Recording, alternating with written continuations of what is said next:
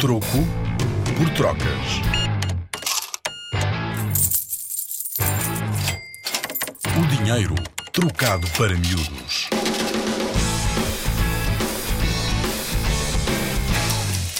É possível fazer comércio mudo?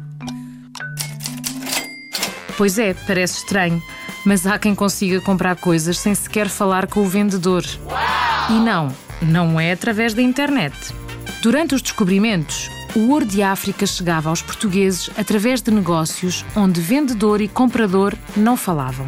Era feito da seguinte forma: um grupo de pessoas chegava a uma praia e depositava várias pilhas de sal na areia. A seguir, afastava-se e ficava a observar ao longe. Depois vinha outro grupo para ver se o sal era de boa qualidade. Se lhes agradasse, deixavam o ouro e faziam um sinal com tambores e afastavam-se também. O primeiro grupo, que observava ao longe, vinha então ver se o ouro era de confiança. Se fosse, levavam-no, deixando ficar o sal.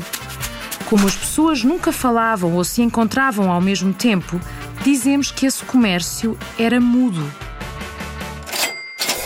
Com a Rádio Zig Zag e o Museu do Dinheiro, vem ouvir dinheiro como nunca ouviu.